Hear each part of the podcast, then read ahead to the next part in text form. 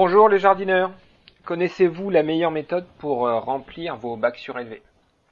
Alors oui, franchement, je peux vous affirmer que c'est la meilleure méthode. Pourquoi? Bah, Parce que des bacs surélevés, j'en ai rempli une bonne douzaine. Alors je sais ce que ça fait que de manipuler un mètre cube de terre pour remplir un bac de 1 mètre 20 de côté. Aujourd'hui, si je dois vous recommander une méthode pour remplir un bac surélevé, c'est la façon Huggle Culture. Alors j'ai écrit cet article en réponse aux questions euh, d'Hervé Poco, dont je salue le travail.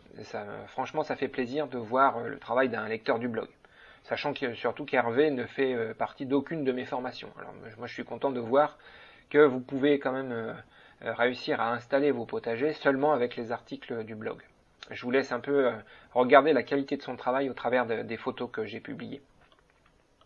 Alors, Huggle Culture, Kezako. Le principe date des années 70. Deux horticulteurs allemands sont à l'origine de cette méthode, qui consiste à créer un sol constitué de déchets organiques. L'objectif est de copier ce qui se passe en forêt.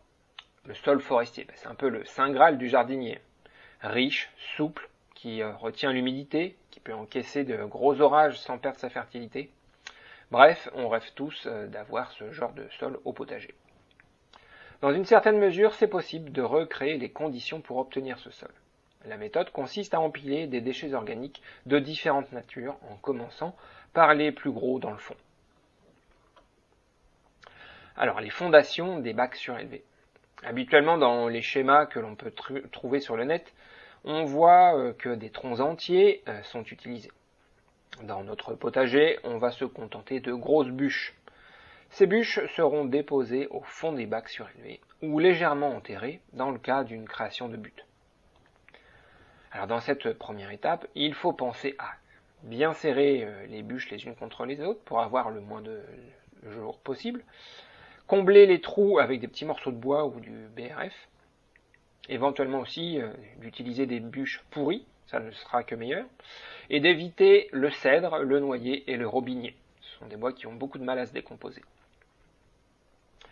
Cette fondation de bois va servir de réserve en nutriments pour le long terme.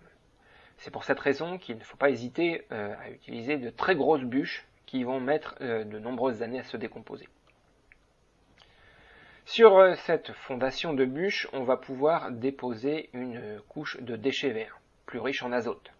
Donc ça va être le moment de faire la tournée de votre lotissement la veille du ramassage des déchets verts vous pouvez utiliser de la tonte de pelouse, euh, des tailles de haies fraîches, des feuilles, euh, des déchets de cuisine, des mottes d'herbe. Le remplissage des bacs surélevés se rapproche un peu plus euh, de la création d'une lasagne, car contrairement au but, les différentes couches vont s'empiler horizontalement dans le bac. Étant donné que les bacs surélevés font 80 cm de hauteur, mais il n'est pas évident de faire des couches de bûches et de déchets verts suffisamment épaisses. Pour combler les 80 cm de hauteur, eh bien, on va alterner les couches. C'est-à-dire, euh, comme dans une lasagne, ben, vous allez alterner la couche de bûches et la couche de déchets verts. Faites quand même en sorte de placer les bûches les plus grosses dans tout le fond du bac. Gardez euh, les petites branches pour le dessus. Vous pouvez remplir de déchets organiques quasiment jusqu'en haut, car l'ensemble va considérablement se tasser pour les dernières couches, utilisez dans la mesure du possible des déchets de petit calibre. L'idéal serait quand même de les passer au broyeur. Alors voyons un peu les avantages de cette méthode. Parce que ça fait du volume hein, quand même. Et vous imaginez bien que l'on ne va pas faire ce travail pour rien. Les avantages de cette méthode sont nombreux. Rendez-vous compte, on va créer un sol autonome en nutriments et en eau. Avec euh, cette grosse réserve de bois et de matière organique, les légumes vont pouvoir profiter d'un apport en nutriments de façon progressive, à mesure que le bois va se décomposer. De plus, la décomposition du bois se, le transforme en une sorte de grosse éponge qui va se gorger d'eau et étancher la soif de nos, de nos cultures. C'est pour ça que vous pouvez utiliser du bois pourri. Nos légumes sont vraiment dans de bonnes conditions pour se développer, et cela sur un sol favorable qui fait 80 cm d'épaisseur. Alors les racines vont pouvoir s'infiltrer facilement à l'intérieur de ces couches de nourriture et assurer la bonne santé des légumes. Cette méthode a aussi le gros avantage de vous permettre de recycler tous les déchets qui peuvent vous encombrer sur votre terrain.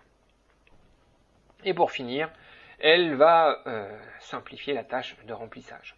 C'est beaucoup moins fatigant de, manipuler un mètre cube de déchets verts et de bûches plutôt qu'un mètre cube de terre. Sans outils tels qu'une mini-pelle, euh, vous serez vite démotivé quand vous aurez ressenti la fatigue liée au remplissage d'un bac surélevé rien que de terre.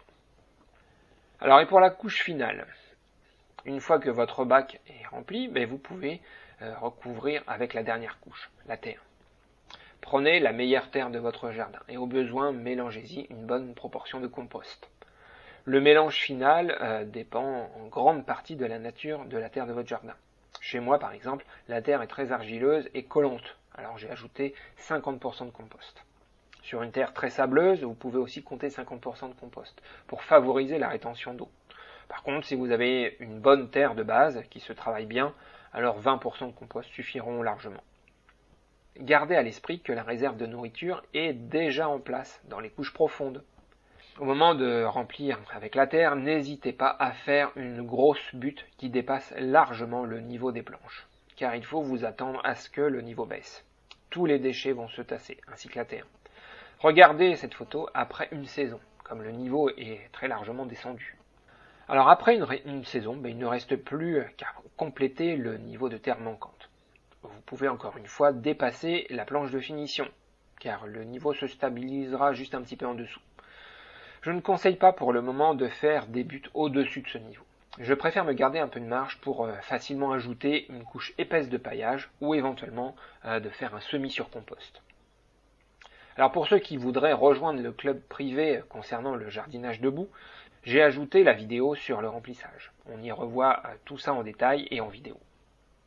Alors si vous avez des questions sur la méthode, bah, c'est le moment. Utilisez les commentaires. Allez, je vous dis à bientôt.